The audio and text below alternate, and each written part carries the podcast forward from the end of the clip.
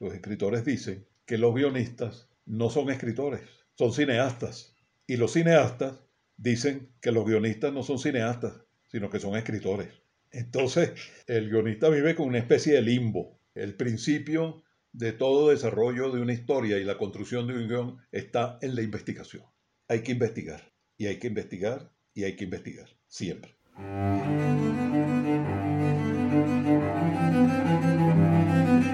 Voces del cine venezolano, una mirada crítica y reflexiva hacia el pasado de nuestro cine y un legado para las generaciones futuras en las voces de sus propios autores y protagonistas.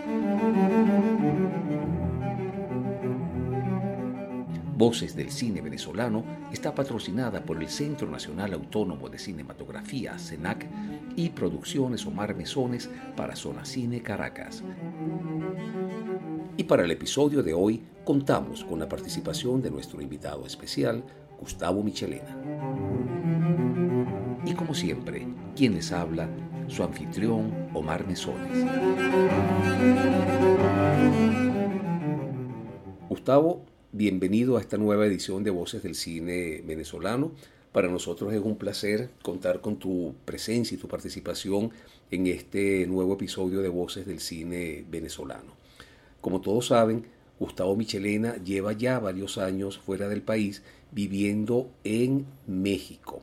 Así que este encuentro, esta, esta conversación la vamos a mantener a distancia gracias a todas las bondades que la tecnología nos brinda hoy día. Gustavo Michelena es uno de los más importantes guionistas del cine venezolano y durante los próximos minutos, Gustavo, nos gustaría mucho que nos conversaras no solamente sobre tu trabajo, sino sobre algunos aspectos personales de tu vida. Y como ya tú sabes, a nosotros nos gusta pedirle a nuestros invitados que comiencen su narrativa hablándonos de sus primeros años de vida. Así que eh, nos gustaría que nos conversaras sobre cómo era Gustavo Michelena de niño. Dicho esto, Gustavo, no nos queda otra cosa que darte la bienvenida. Antes que nada, agradecerte yo a ti por todo lo que estás haciendo por el, por el cine nacional. Y este otro agradecimiento adicional, porque no todo el mundo se fía en el guionista. Entonces, este, esta, esta entrevista es muy importante, alentadora. ¿Cómo fue tu infancia, Gustavo? Mi infancia fue muy feliz y fue gratificante. Yo fui un niño eh, consentido, muy consentido en consentideras, digamos, familiares, y consentido del arte, porque eh, yo recuerdo que mis juguetes principales, habían dos, eh, los creyones, los lápices y los creyones, y un cuaderno para dibujar. Y el otro era un arco y una flecha. Esos eran mis, mis dos juguetes preferido y siempre, siempre los tuve. Y siempre en, mis regalos me regalaban eso. El arco y la flecha tiene un, significado importante. ¿Por qué? Porque mi primer libro que yo leí fue Robin Hood. Yo, yo eh, tuve mi, mi arco y mi flecha mucho antes de saber leer, pero después cuando leí volví carne y hueso la lectura. Era muy importante. En mi casa me consentían mucho. Yo tenía como dos casas, pero eran casas complementarias. Era la casa de mi madre y mi padre y, eh, y después de mi madre y mi padrastro, que es cuando la cosa empieza a ponerse eh, muy sabrosa. Y mi papá, que mi papá y mi mamá se divorciaron muy jóvenes. Mi mamá tuvo tres hijos, nací yo y nacieron mis dos hermanas, de mi papá, pero se separaron muy jóvenes. Tanto que como a los seis o a los siete años, más o menos yo tuve un, padrastro que me duró eh, prácticamente toda mi vida. Gracias a Dios, porque era una maravilla. Eso no quiere decir que mi papá no lo haya sido. Yo me llevé muy bien con mi papá, pero mi papá murió también después del divorcio, murió. Este, no inmediatamente, pero yo tenía como 13 años más o menos. Y tenía una buena relación, pero yo vivía en la casa de mis abuelos mucho tiempo. Entonces yo saltaba de una casa para otra. De manera que yo no, a pesar del trauma familiar que significa un divorcio, eh, yo creo que yo pasé muy suave por ahí. Mi papá dibujaba muy bien, pero no era un artista, no era un dibujante, no era un pintor. a pesar de tener el apellido Michelena, que en algún momento te voy a hacer referencia a eso, porque eso tiene un peso importante en la trayectoria de uno. Parece mentira, pero sí la tiene. Entonces, esa fue mi infancia y mi infancia fue una, este, una infancia muy alegre, eh, muy feliz. Yo era el primogénito en, las dos. Mi abuelo no tenían eh, nietos y mi mamá pues y mi papá estaban recién casados. Y mi padrastro no tuvo hijos. Entonces yo era como el, el, primero de los hijos y, y, el primer nieto. Gustavo, y durante esos primeros años de vida, durante tu infancia, ¿había ya alguna inclinación eh, hacia el cine o hacia la fotografía, hacia las imágenes? Bueno, fíjate que eh, depende, ¿no? Eh, yo dibujaba, yo nací dibujando, nací creando imágenes. Y esas imágenes en algunos momentos yo les ponía eh, letras o les ponía sonidos. A veces ni siquiera las escribía, sino que inventaba. Hasta hacía animaciones porque uno en las libretas le quitaba la parte de abajo y quedaban las tiritas de arriba y uno yo pintaba los muñequitos y después le, eh, pasaba las hojas una detrás de otra y, y esos muñequitos se movían y eso me encantaba. Pero yo empecé en el cine eh, como consumidor, es decir, como público. Me encantaba el cine. Entonces yo era público de cine desde chiquito, porque cuando yo estaba pequeño, y seguramente cuando tú estabas pequeño también, aunque tú eres mucho más joven que yo, pero existía el matinal, el vermú, el matiné, vespertina, intermediaria y noche. Y yo tenía cuatro tías que me consentían. Con mi mamá yo iba al cine, eh, a veces, porque bueno, la dinámica era distinta. Pero con mis tías ellas iban brincando de película en película. Y entonces, eh, mis primeras películas, pues por supuesto eran las de Walt Disney, ¿no? y me llevaban al matinal, que era a las 9 de la mañana. Y me llevaban a un cine, el Apolo, y el Apolo quedaba al lado del Imperial. Y entonces en el Apolo yo veía eh, la película de, Disney y después salíamos del cine, mi tía Olga me llevaba al Bermú, que era a las 11, salía de uno y me metía en el otro. Y ahí estaba viendo Pinocho o Blancanieves, que lo veía mil veces. Y luego en el matiné me llevaba mi tía Gisela y después venía una película, pero eran las películas pues que estaban permitidas para esa hora, que era la, la censurada. Y entonces, bueno, ahí estaban eh, el Gordo y el Flaco, y estaba Chaplin, y habían otras eh, películas, por supuesto, que no eran de estos, pero eran, normalmente eran comedias. Y no eran películas hechas especialmente para niños, pero eran películas permitidas para que los niños lo vieran. Y después, como a las 5, eh, en la vespertina, yo me iba con mi tía Maruja y ya veía este, películas del oeste, también censuradas, todo era censurada, por supuesto, porque yo era un, un niño, ¿no? Y a ella les encantaba. Ah, aparte de eso, las películas mexicanas. Y a mí me encantaban las películas mexicanas y todavía me encantan, a pesar de, eh, que algunas son como, bueno, del, del ciclo de oro este del, cine mexicano, que películas muy mal vistas y muy mal catalogadas algunas. Sin embargo, a mí me siguen gustando mucho. Yo nunca dije voy a trabajar en el cine, ni nunca dije voy a ser escritor del cine. En ese momento, ¿qué película fue la que más te impactó? Frankenstein me impactó. Cuando yo vi aquella película con la que protagoniza Boris Karloff, me impactó muchísimo. Tanto que eh, recuerdo que en algunos de los apartamentos donde yo vivía había una filtración en el techo y yo desde la cama en la noche veía las manchas en el techo y entonces veía a Frankenstein y veía cuando esa imagen se movía ya era producto de la imaginación. Y del miedo. Pero era fascinante cuando Frankenstein recoge a aquella niña que uno dice, pobre niña, ¿no? Con este monstruo tan enorme. Y él lo que hace recogerla de las aguas y la saca con una ternura inesperada en aquel monstruo tan inmenso. Eh, bueno, esa fue la película que a mí más me, me impactó. Eh, Gustavo, ¿tú podrías precisar en qué momento el cine se te presenta como una opción profesional? Bueno, fíjate que eso fue eh, prácticamente jugando, porque ya había algunos antecedentes en los que mm, yo participaba en la narración audiovisual, pero lo que pasa es que yo no lo sabía. Cuando se, se forma el, el, Centro Audiovisual en la Escuela de Sociología, que lo, lo, funda y lo desarrolla y lo alimenta Alfredo Anzola. Allí ya yo comencé con una vinculación con la, el trabajo audiovisual. Alfredo y Oscar Garbizu, y bueno, se fue generando alrededor de ese, de ese centro un movimiento interesante y se empezaron a hacer los cortos que hacía Alfredo, yo empecé a agarrarle gusto a eso. Gustavo, como de alguna manera tu apellido ya lo anuncia o lo refiere, tú eres descendiente de eh, Arturo Michelena, el gran pintor venezolano. Entiendo también que de alguna manera esta situación eh, generó una suerte de, responsabilidad o de compromiso eh, familiar en donde se esperaba que tú fueras el continuador de la obra de este importante artista plástico venezolano. Y así, de esa forma, una vez que tú finalizas los estudios de sociología en la Universidad Central de Venezuela, eh, viajas a París para estudiar pintura.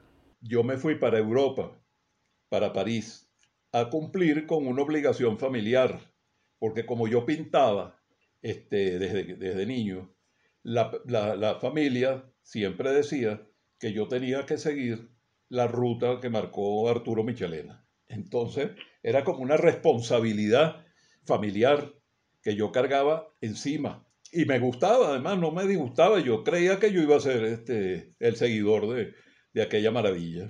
Entonces me fui para, para París y me fui a la Academia Julián la, Academia Julián, donde estudió Arturo Michelena, donde se formó Arturo Michelena.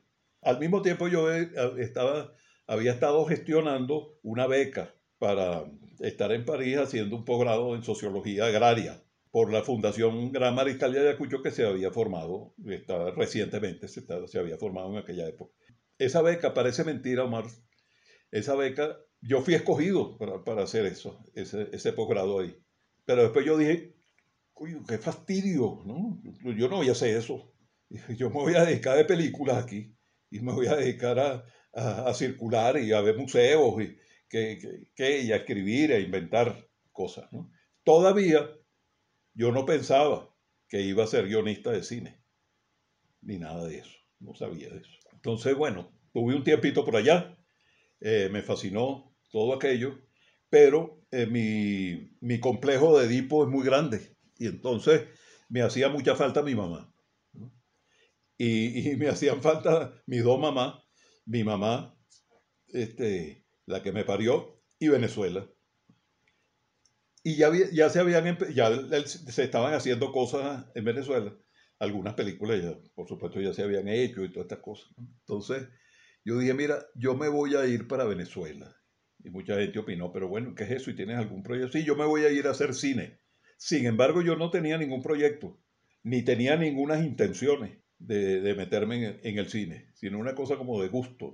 Llegando yo, llegando, y vi a Alfredo, no digo que el mismo día, porque a lo mejor sí fue el mismo día, pero no me acuerdo. Y Alfredo me dice, mira, tengo la posibilidad de conseguir un, que me financie una película, pero necesito un guion. Y el, el, quien me lo puede escribir eres tú. Yo quiero que tú me lo escribas. Y yo le digo, pero bueno, tú, tú eres loco, güey. Yo nunca he escrito un guion, y menos de un guion de un largometraje, ¿no? Yo no he escrito eso, yo no, yo no sé escribir guiones, no sé, ¿no? Entonces, no, pero yo, yo creo que, porque aquí estamos guionistas muy buenos y tal, y bueno, estamos Ignacio Cabruja, estamos Salvador Garmendia, en fin. Entonces, pero yo creo que nosotros podemos hacer esas esa películas y tal, y yo creo que tú me las puedes escribir. Entonces yo le digo, bueno, ok, yo te lo voy a escribir. Este, pero el asunto está, ¿dónde aprendo yo a escribir? No había escuelas, no había nadie que enseñara eh, guion. Yo no conocía a, a, yo no conocía a Cabruja, yo no conocía a, a Garmendia. Conocía este, a Garmendia a veces, eh, que lo había visto, e incluso habíamos hablado mucho en las presentaciones de su libro. ¿Qué hago yo para escribir esto? Empecé a buscar bibliografía y no conseguí nada. Me puse a buscar un guion y me conseguí el guion de Cría Cuervos. Me leía al detalle el guion de la película. Entonces dije, ah, bueno, yo voy a hacer esto. Y me voy a sentar a imaginar la película. Y agarré una agenda vieja y empecé a escribir con un kilométrico. Yo, ese, ese guion yo lo escribí a mano, con un kilométrico, y siempre digo que hay dos tecnologías maravillosas para escribir y para hacer cosas, el lápiz mongol y el kilométrico. Eh, eh, Gustavo, un paréntesis. Para los oyentes más jóvenes o que no son venezolanos, tendríamos que explicarles que un kilométrico es un bolígrafo que se hizo muy popular en Venezuela por su bajo costo y su alta eficiencia. Su eslogan era que se podían escribir kilómetros de palabras con él. Que cuando Alfredo me dijo para que escribiera el guion del motorizado, de Solicita Muchacha, él me dijo, yo quiero hacer una película sobre un motorizado que estafe al dueño del negocio y tal. Y tal. Ok. Y te le digo, y, ajá, ¿y qué más? Coño, no sé, pues para eso es que te estoy buscando a ti. bueno, entonces, este, en Se solicita muchacha, el protagonista se inspira en la película El golpe para llevar adelante su pequeña estafa. Ahora bien, tú como guionista también te inspiraste en esa película, en El golpe, para llevar a cabo, para, para concebir este, el guion de Se solicita muchacha. Sí, porque fíjate que El golpe es la historia de una picardía. Eh, eh, es en ese sentido, ¿no? Es el, ese, era, ese es Robin Hood que, quitándole el dinero a la autoridad. Ahorita no me acuerdo del personaje, ¿no? El, y robándose el dinero los impuestos para después repartirlo entre los pobres. Entonces, ese es un personaje fascinante, que yo lo tengo metido, porque ese fue el primer libro que yo leí en mi vida. Es una leyenda, pero una leyenda que se volvió una novela cuando la, la organizó Walter Scott. ¿no?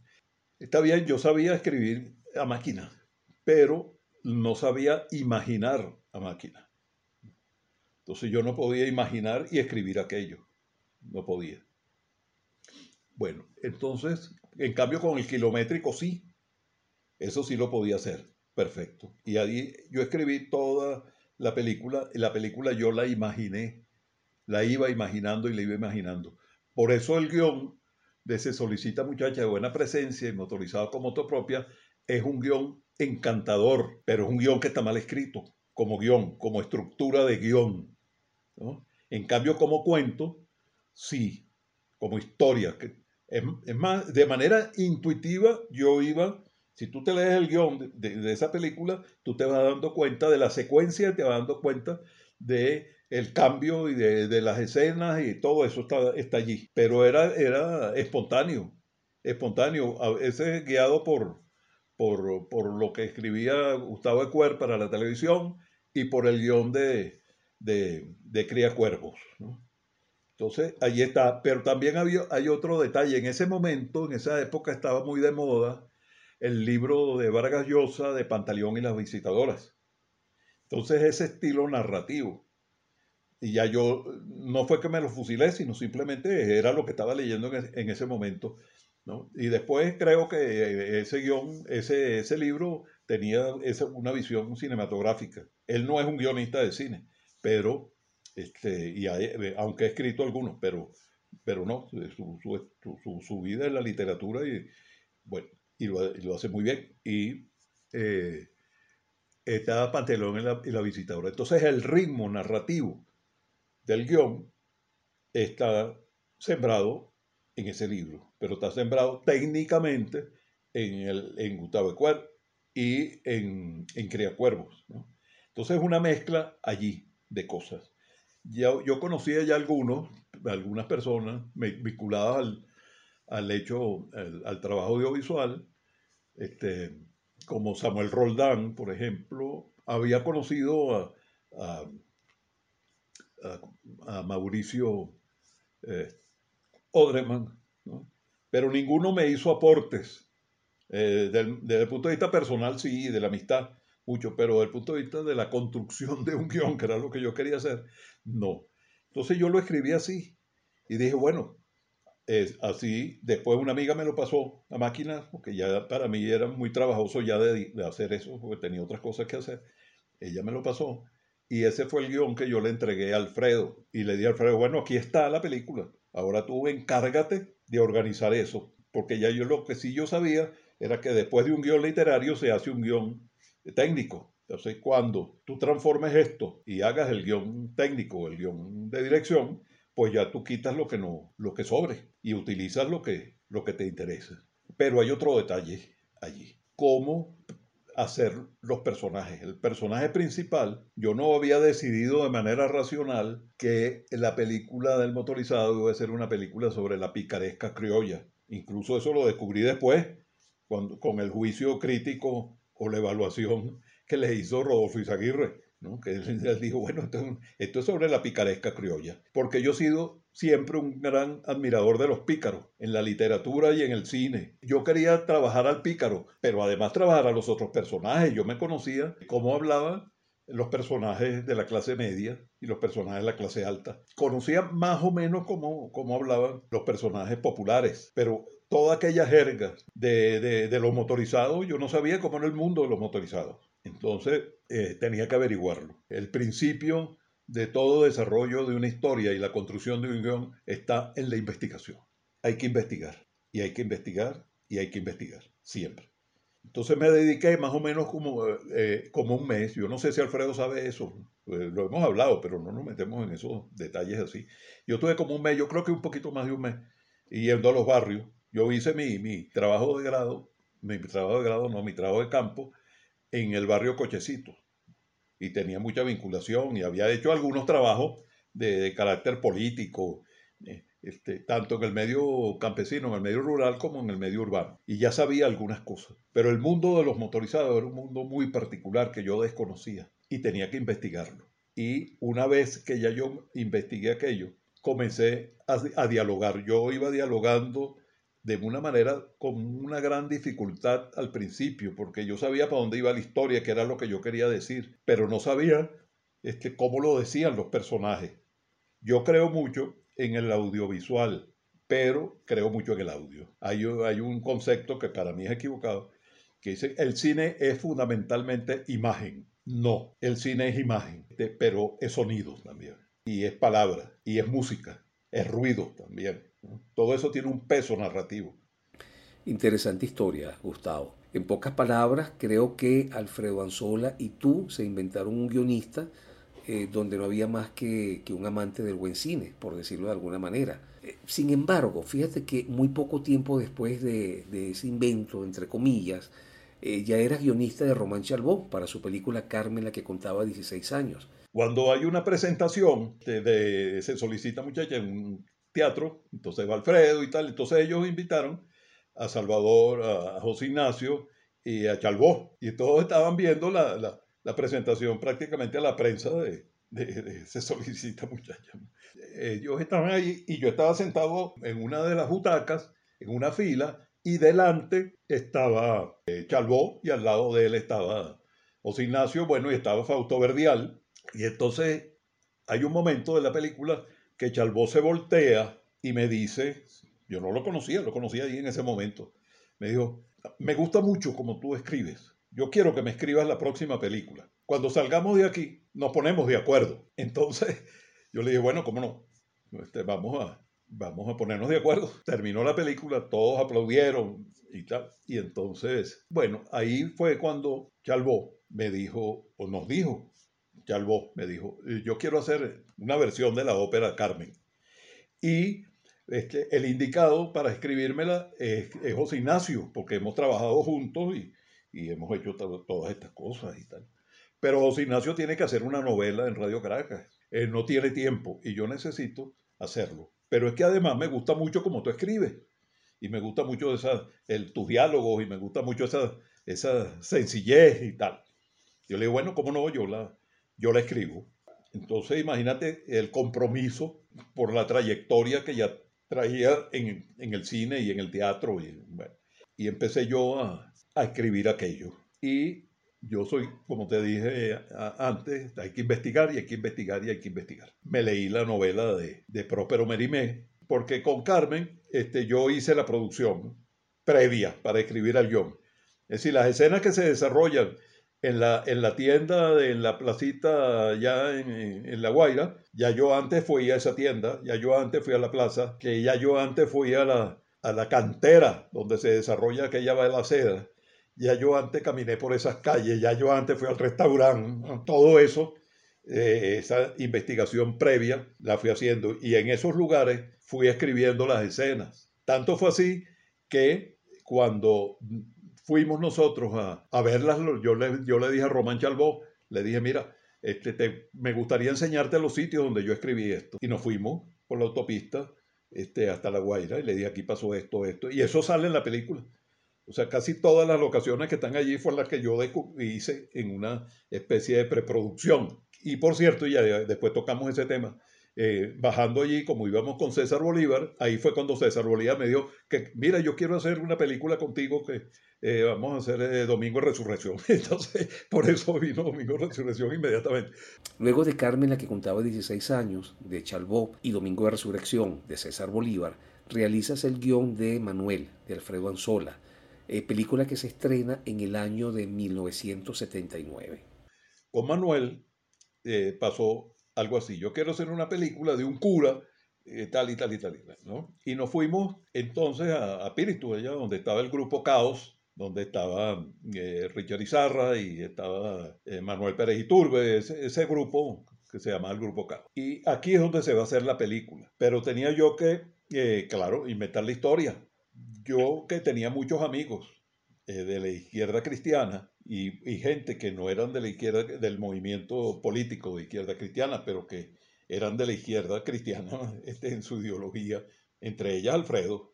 Pero lo que pasa es que Alfredo era, era lai, pero, pero lai, digo, en, desde el punto de vista político. Él, él, quería trabajar con Unamuno y, y eh, toda esta cosa. Y me dice, yo quisiera esto. Bueno, comienzo yo a pensar en aquello comienzo a hablar con, con, un gran amigo que ya murió, de antropólogo de la izquierda cristiana, sin decirle que, era para hacer una película, que era Gustavo Martín. Pero ya yo venía con un antecedente también, porque a pesar de que yo me hice militante del movimiento de izquierda revolucionaria en Barinas, de, de Barinas me mudo yo a Valencia y empiezo a estudiar en el Colegio La Salle de Valencia, que es donde yo me gradué de bachiller. Ahí comencé a nutrirme de, mucha información católica, interesante, ¿no? valiosa. Bueno, y, y comencé a construir el guion y el guion tiene una parte que es simpática que la gente a lo mejor no la advierte. Eh, el personaje que hace Julio Mota, las frases que él, que él dice, normalmente él va diciendo muchas frases a lo largo de la película. Esas frases son tomadas de las agendas, un pensamiento de personajes notables de la historia. Entonces Aparicio, que es ese personaje, él habla como, como que fuera una agenda, él. Pero Manuel no. Manuel habla como un católico, que se va liberando cada vez más. Entonces ahí, hay un cruce, que es el cruce que hace que la mujer de Aparicio se enamore de Manuel y Manuel vaya contra los principios religiosos y morales. A mí me costó un poquito despegarme de la visión que yo tenía en aquel momento. Alfredo era un poquito más liberal que yo, en ese sentido. Que no había que sancionar aquel amor. Y yo en, algunas escenas yo ponía, me hacía falta censurar aquella cosa de una manera violenta, entre comillas, ¿no? No llegar a golpes ni nada de esas cosas. En, absoluto. Es una, es una película sobre el amor y la paz. Entonces no, no se podía llegar a eso. Pero eh, digerir aquello y justificar aquello era, era para mí muy, eh, no era tan fácil. Para Alfredo era un poco más, era un poco más fácil.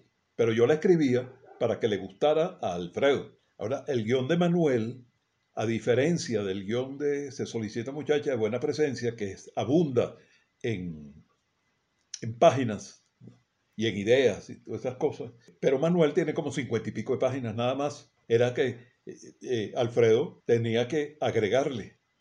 había un ritmo distinto también porque había que construir mucha atmósfera y había muchas situaciones puntuales que había que mostrar, pero había esas situaciones puntuales necesitaban un espacio, un tiempo. Iba a ser una película corta, como efectivamente es. En 1983 aparece Domingo de Resurrección, de César Bolívar, aunque entiendo, Gustavo, que ese guion ya lo habías escrito eh, con bastante anterioridad. Cuando, cuando bajamos a, cuando íbamos a hacer Carmen, pues yo bajé con, con César y con, y con Román hacia los sitios, hacia las locaciones donde yo la había escrito, a ver si le gustaban. Y efectivamente pasó, en gran parte de las locaciones se usaron, gran parte. Pero en el camino, en la, en la autopista, César me dice, mira, Gustavo, yo quiero hacer una película. Y esa película la quiero hacer a partir de una cosa que le pasó a tal actriz. Este, y tal, fue, fueron unas vacaciones y no sé qué y tal, y se llevaron a la suegra, a la, abuela, y la abuela se murió y tal y tal y tal. Entonces, yo le, a mí me gustó mucho la anécdota, yo le dije, bueno, ¿cómo no? Yo te la escribo, yo le escribo, y él me dijo, y le agregas un, un detalle infantil, que, que, que, tú manejas bien esas, esas cosas. Inicialmente, yo me acuerdo que en Carmen hay un personaje que lo hizo Víctor Cuica, que trabajaba de chofer en, la sanidad, que se llamaba Morcilla. Y yo le puse al personaje de Franklin, le puse Morcilla, inicialmente.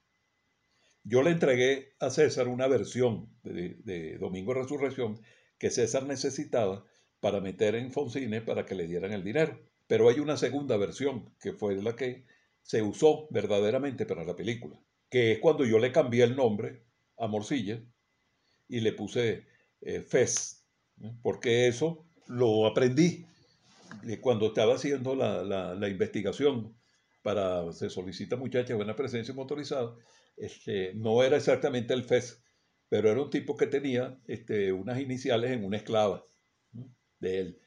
Y yo soy no sé qué y tal. Entonces eso yo lo recordé y lo usé. Y le puse Franklin Edgardo Salazar, el FES. Y ese personaje se hizo memorable. Así se hizo eh, Domingo de Resurrección. César le agregó este, muchas, muchas escenas valiosas. los directores siempre agregan, a veces quitan y uno se molesta mucho. Este, o yo me molestaba antes, ahorita ya no me molesto. Operación Chocolate, Gustavo. Sí, fíjate el cuento de Operación Chocolate es interesante porque Clemente de la Cerda me busca un día y me dice que, que Silvia Manrique había hecho Panchito Mandefua y entonces ella quería hacer una película infantil, pero que fuera muy barata, una película que se autofinanciara, si fuera posible, porque no tenía eh, dinero para hacerlo que si yo estaba dispuesto a escribir esa película. Entonces yo, bueno, le dije que, que cómo no, yo le tenía mucha simpatía y mucho respeto a, Clemente. Y a Silvia yo no la conocía, la conocí por Clemente. Y entonces ella me dice, yo quisiera hacer una película donde un niñito y una niñita se enamoran. Ella fue la que le puso el nombre Operación Chocolate al guion. Yo escribí esa película para que se autofinanciara, por eso esa película sucede dentro de un automercado, para que fuera una sola locación y que se le vendiera eh, publicidad a los productos que se venden en el automercado. Eh, ya la película había empezado a caminar y resulta que lamentablemente a Silvia le dio un, un ACV y quedó completamente inutilizada. O sea, ella perdió la vida prácticamente. Y entonces yo me quedé con el guion. Pasó más o menos un, un año o dos años tal vez, no recuerdo. Y regresaron de Europa Ligia Blanco, Miguel Curiel José Alcalde, y fundaron esa compañía latinoamericana de cine y etcétera. Y me integraron al proyecto. Ya yo conocía mucho, desde que era una niñita, a Ligia Blanco. José vio el motorizado y vio Carmen, etcétera, y entonces me dijo que lo mismo que le escribiera un guion, que que se me ocurría para él hacer en Venezuela una película que él tenía ganas de quedarse en Venezuela. Y entonces, este, pero que no tenía dinero para pagarme el guion. Yo le dije, mira, lo que podemos hacer es lo siguiente. Te voy a dar un guion que yo escribí, le eché el cuento de, Silvia y léetelo a ver si te gusta. Y resultó que le gustó, le gustó mucho el guion. Y vieron la posibilidad de financiar la película como yo lo había concebido. Sin embargo, eh, no la hicieron así. Ellos consiguieron un dinero de Foncine y consiguieron algo de la Central Madeirense, algo así. E hicieron la película. Pero José Alcalde la hizo muy bien. Es una película muy, muy bonita, cinematográficamente una película que está muy bien hecha.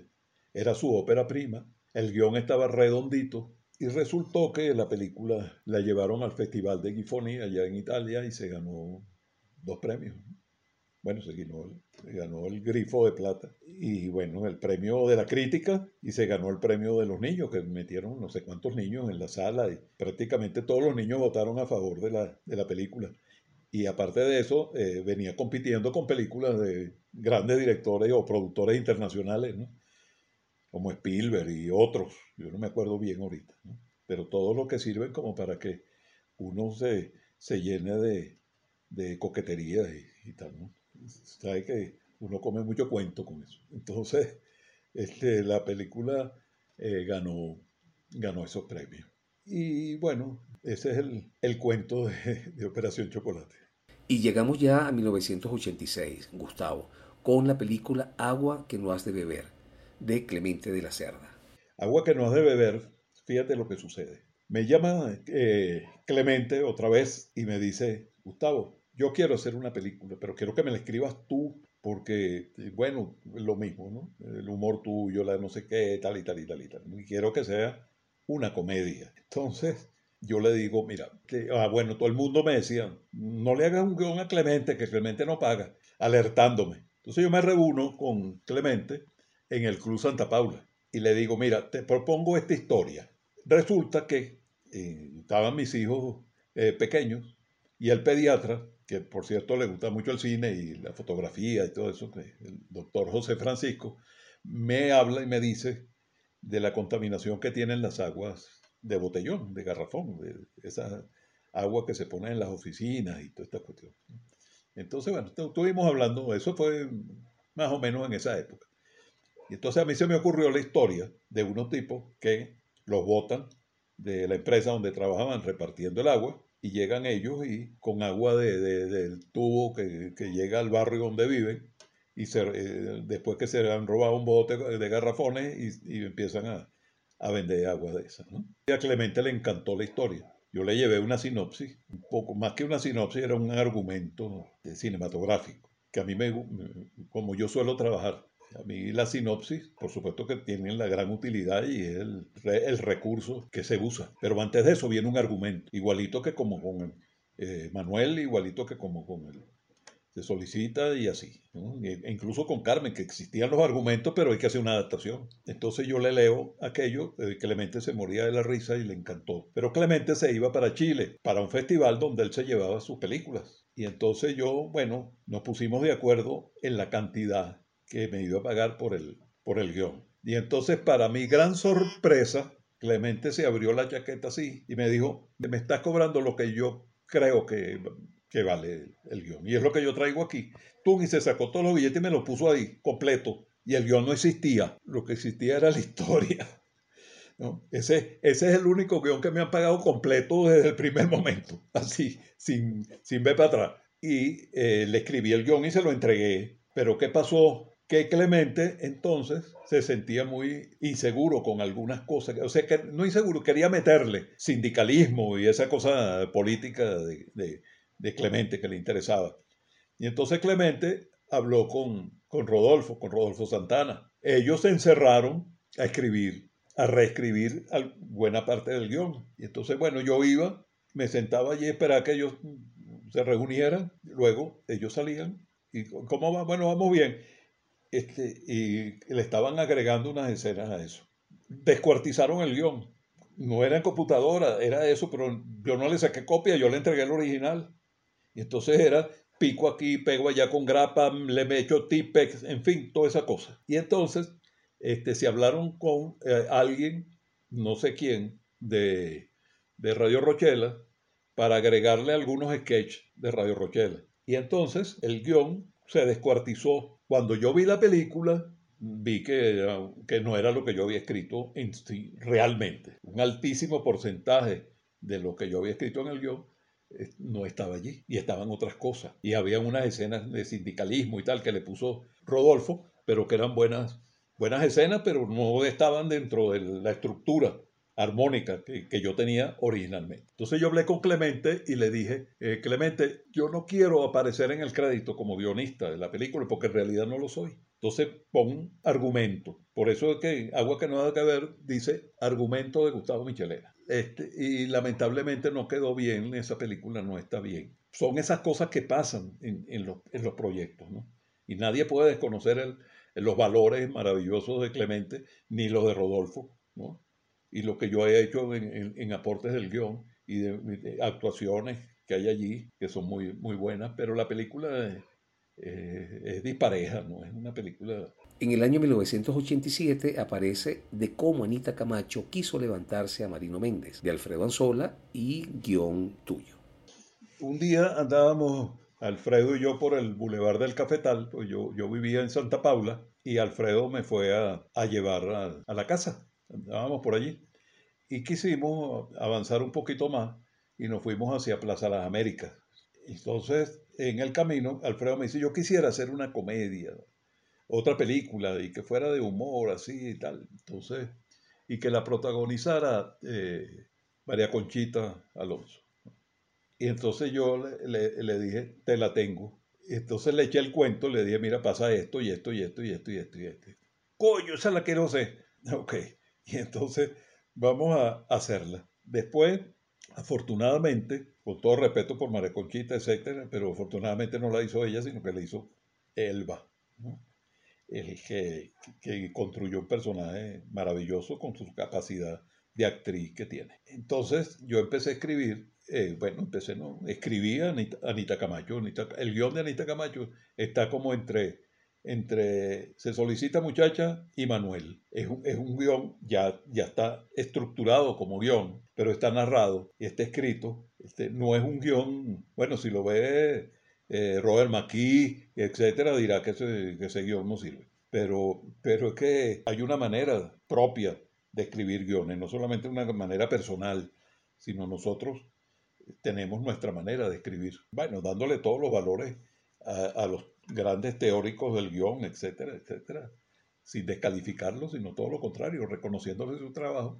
Nosotros tenemos nuestra, nuestro, nuestro lenguaje propio. En estructura podemos seguir parecernos muchísimo. Pero el alma que está metida allá adentro, yo siempre digo que, así como dije en los 126 años del cine, que la película se hace con el alma, el guion se hace con el alma. Y cuando yo doy los cursos de cine, les digo, hay que escribir, pero con el alma, que salga del corazón. Anita es, es, un, es un guion muy humano, muy sentido, muy sabroso de leer abundan en descripciones, más allá de lo que los manuales de guion dicen que las descripciones este, deben, deben tener, va más allá. Y Anita, Anita me encanta, ese, ese personaje, ese encuentro de Anita con los policías. Pero eso es el, el alma, cuando, cuando el personaje eh, Calambre, cuando Calambre toca la puerta y, y, y, le, y, le, habla Joaquinina, le abre y él le dice, se murió tío Jonathan. Y viene todo el cuento, que aquella mentira que, está que está detrás. Este, y entonces, o cuando él se le acerca a Joaquinina y le dice, bueno, ¿qué pasó, Mina Quincol? ¿no? Son, son, son esos detalles de nuestra vida, ¿no? Y, además hay otra cosa interesantísima en Anita que se transmite, que Alfredo quería hacer la película allí, en toda la, la, la calle. Eso me hizo acordar de cuando yo era niño. Cuando yo era niño, el valor de la cuadra, el valor de la calle era muy importante, era muy importante. Después cuando la cosa de la propiedad horizontal y todo eso se reventó un poco, pero la cuadra era importante. Por eso yo siempre digo que mis tías me enseñaron a escribir, porque mis tías eran muy divertidas y muy chismosas y muy... No, no eran chismes para afuera, eran chismes adentro y se burlaban de todo el mundo le conocían la vida a todo el mundo. Entonces en aquella calle donde yo vivía cuando niño, estaba la vagabunda, estaba la pájara, habían personajes eh, que eran bautizados por ella. El viejo Nicanor, el colombiano Galván, eh, Garbán al lado. Entonces, esa, esa cuadra, esa belleza de vida comunal que se da en una, cuadra, en una calle que va avanzando, está en Anita. Cuando yo escribí a Anita, yo me sentía feliz por estar este, trabajando en esa, en esa cuadra y me pareció una cosa muy acertada de, de Alfredo, por un lado acertada en, en, dos sentidos, por un lado como productor, porque eso facilitaba mucho la producción, por el otro lado como ente vecino que pasa por ahí todo el día y ve los valores que esa calle tiene. Y está, llena de la panadería, la, la tintorería, el, el, el, el, tipo que vive más abajo, todo, todo aquello y la concha acústica arriba. Entonces, Anita tiene ese, ese encanto. La frutería que está más abajo, eh, la calle de donde está el restaurante chino, todo. Bueno, yo, yo te vi en una escena que tú pasaste por allí este, tú apareces en, la, en la pantalla, creo.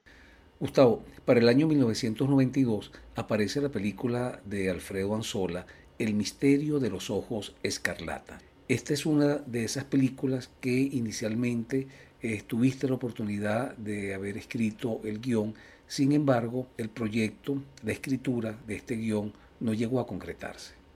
En los coronistas de, de nuestro imaginario y nuestra realidad, de nuestra ciudad, hay historias interesantes. Una de las historias interesantes con las que uno crece es que en la radio hubo una radionovela que se llamaba El misterio de los ojos de escarlata, que era muy importante. Y que detrás de toda esa obra había un señor que se llamaba Edgar Anzola. Bueno, finalmente Alfredo se propone hacer el, el misterio de los ojos de escarlata. Y yo iba a escribir el guion. Empecé a escribir el guion y vi mucha, mucha, mucho material que tenía Alfredo en fotografías, y especialmente fotografía. Entonces, yo no hallaba por dónde entrar, era una especie de respeto, porque siento que el misterio de los ojos Calata era el momento de traspasar la obra en sí, esa radionovela en sí, y meterse en las profundidades de un personaje y de una relación padre-hijo importante. Entonces yo lo conocí a los dos. Yo lo conocí porque conocí al papá y Alfredo lo conozco. Afortunadamente este, seguimos hablando de vez en cuando y con mucho respeto, yo sentí mucho respeto por, por el papá de Alfredo y dije, no, no me atrevo a hacer esto, yo creo que esto es un, es un trabajo que debe hacer Alfredo, porque esto es un documental, no es tan importante la ficción y la trama que tiene la, la historia del, del, misterio de los ojos de Carlata como la historia en sí de Edgar Anzola y la radio y la construcción de toda esa cosa. Y eso lo, siente Alfredo y es la oportunidad que Alfredo tiene para hablar de su papá. Y entonces no seguí y le dije a Alfredo, yo creo que eres tú el que debes hacer esto. Y la hizo. Esa es más o menos la, la historia. Es una de las películas que se me han planteado y que yo no he llevado adelante. Hay otras, pero esa es una de las que más me, me importa. Y además me gusta que Alfredo la haya hecho. Me, me, gusta, me gusta, esa película me gusta y la siento mucho. O sea, me, tengo mucha simpatía, mucho respeto y no me importa no haberla escrito yo, casi me alegra. Y ya para el 2005 aparece la película 1888, El extraordinario viaje de la Santa Isabel, de Alfredo Anzola. La idea viene de, de Alfredo, que él quería hacer esta, una película de ficción, pero que sirviera al mismo tiempo para aprovechar el viaje y hacer un documental para este, el National Geographic o qué sé yo, alguna de estas este, empresas ¿no? que hacen sobre el, el, Orinoco. Entonces, bueno, yo me entusiasmo con el, con el proyecto, me leo El soberbio Orinoco de Julio Verne, dentro de todas las lecturas que, que estaba haciendo, leo cosas de, de, Humboldt, me vine para México y no seguí escribiendo. Y le dije, Alfredo, no, no voy a escribir. Ya ve quién te puede escribir el guion, pero no, no lo voy a escribir porque me voy para México y tengo otras cosas ahí que, yo fui de México, me fui a Caracas y finalmente le dije, bueno, hablando con Alfredo y reuniéndome con él, le dije, oye, Gustavo, pero escríbelo y tal. Y dije, bueno, ok.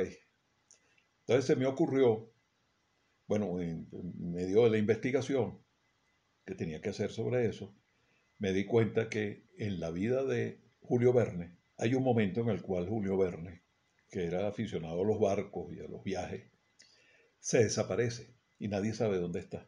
Entonces a mí se me ocurrió que él fue a Venezuela, que realmente él estaba en Venezuela, cuando escribió El soberbio Orinoco. Y él tenía una relación muy tensa con su esposa, en la que hace el Escobar, y eso lo reflejo yo allí. Y entonces invento esa, esa, esa historia.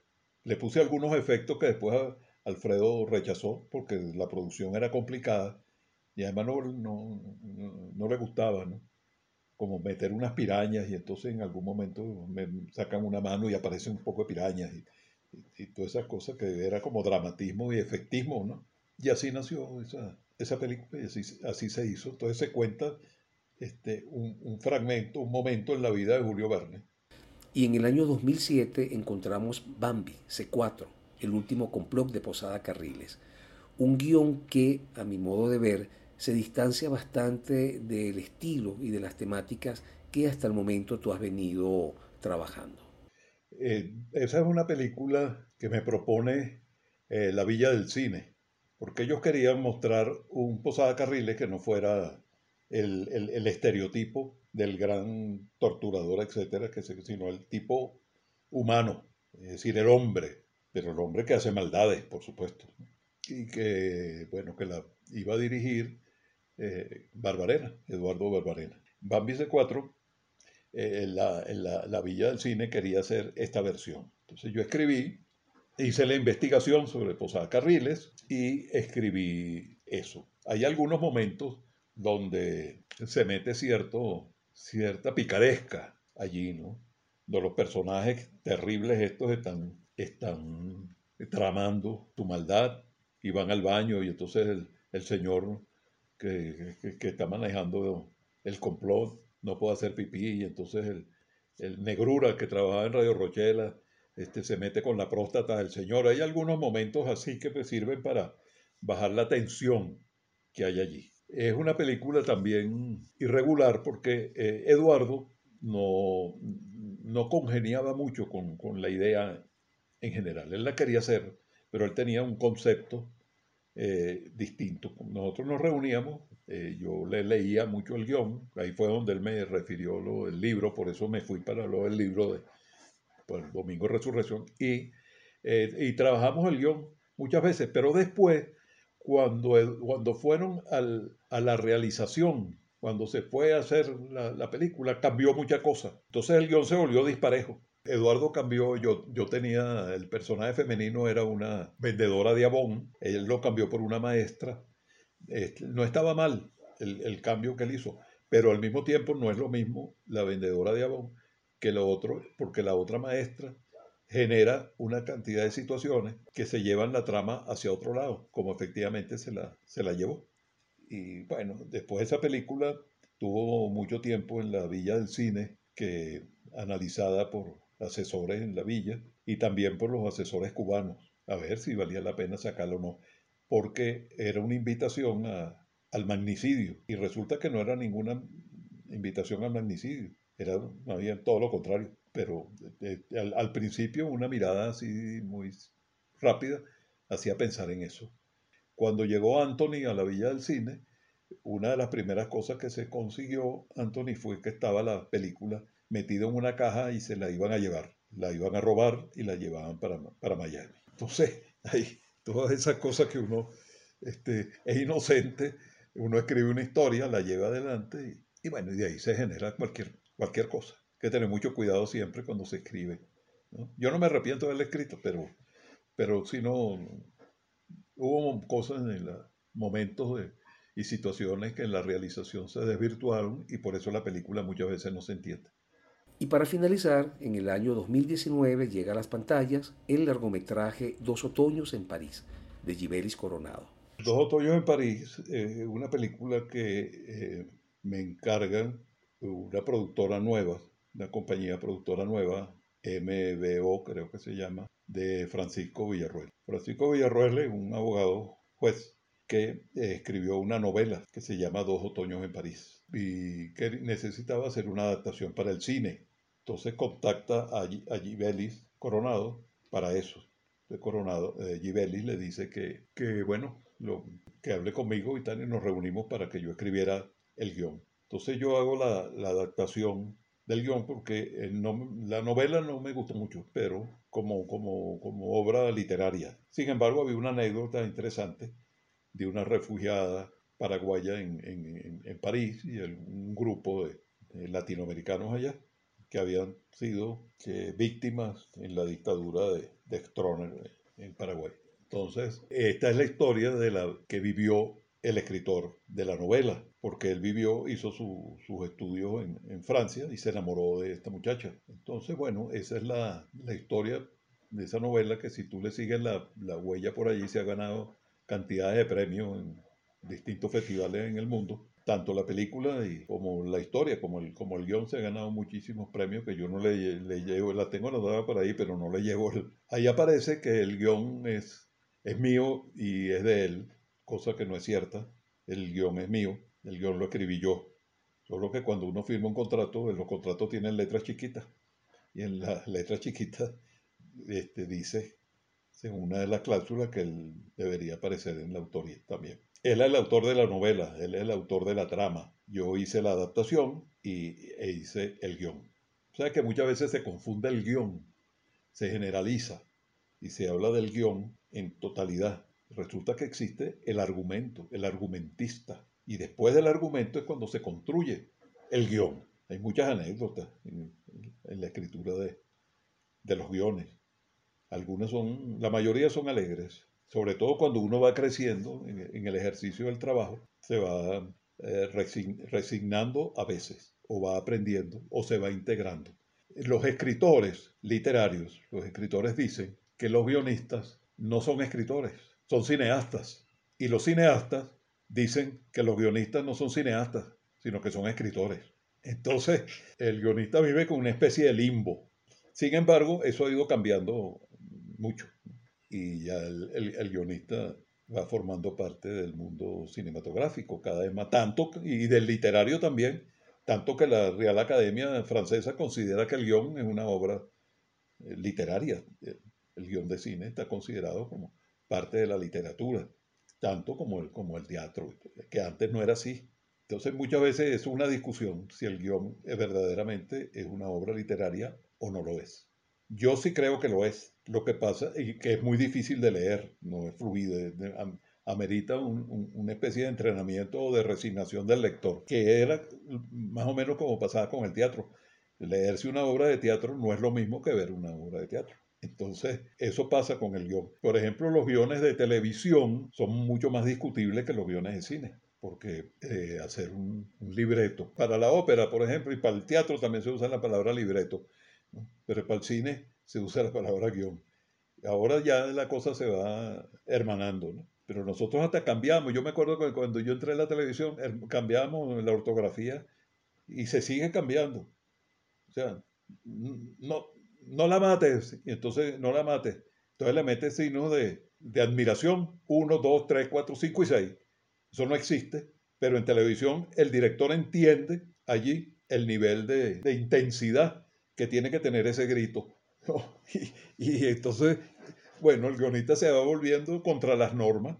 Así pasa con los signos de interrogación, le mete como cuatro para que vean que la pregunta es muy intensa. En el cine no lo, no lo hace, en el guion de cine. El guion de cine cada vez más debe ser bien escrito y tener su estructura cinematográfica, pero eso no niega el valor literario que, que pueda tener. Y lo, que te decía con Anita Camacho, que está como en el intermedio entre... Manuel tiene muy poca descripción. El motorizado se solicita muchacha tiene mucha descripción. Anita está como en la mitad. Pero en esa descripción y también en los diálogos es donde se transmite la gran atmósfera y la esencia de, la película que el director tiene que captar. Yo me acuerdo que cuando escribí el, el, guion de Carmen, cuando se lo dieron a leer a Cabruja, Cabruja dijo que yo era un poeta. Y efectivamente hay, hay, algunas escenas que están descritas, yo las leo después y veo y están escritas y se siente la poesía allí.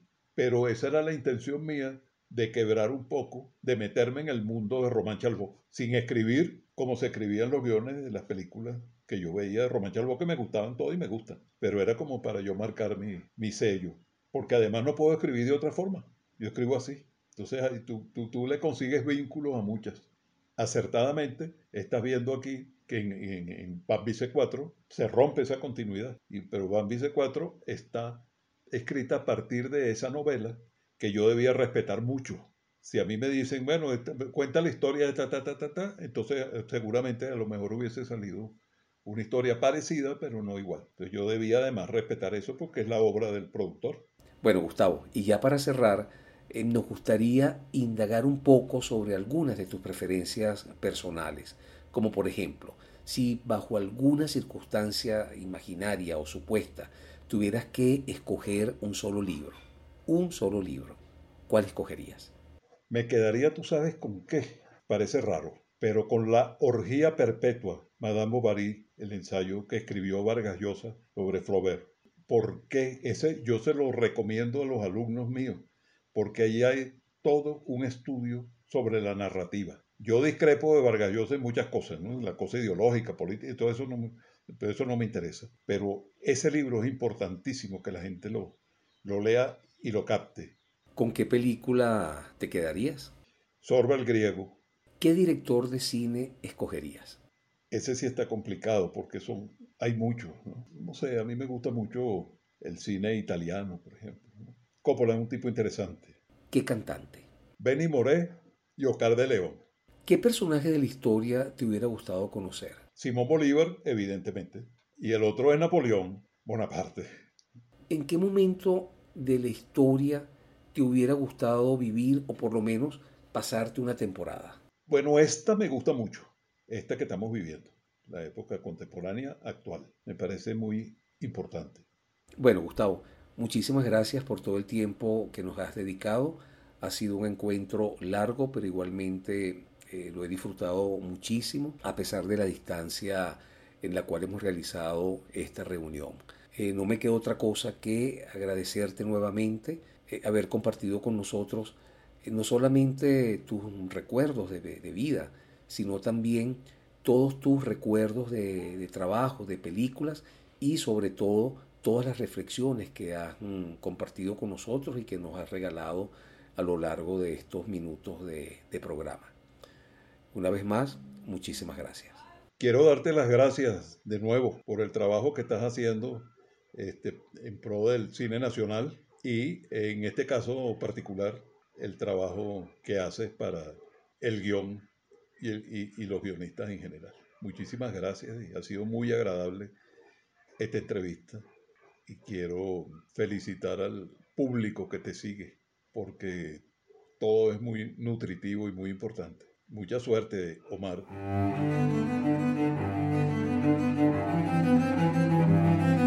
Voces del cine venezolano, una mirada crítica y reflexiva hacia el pasado de nuestro cine y un legado para las generaciones futuras en las voces de sus propios autores y protagonistas.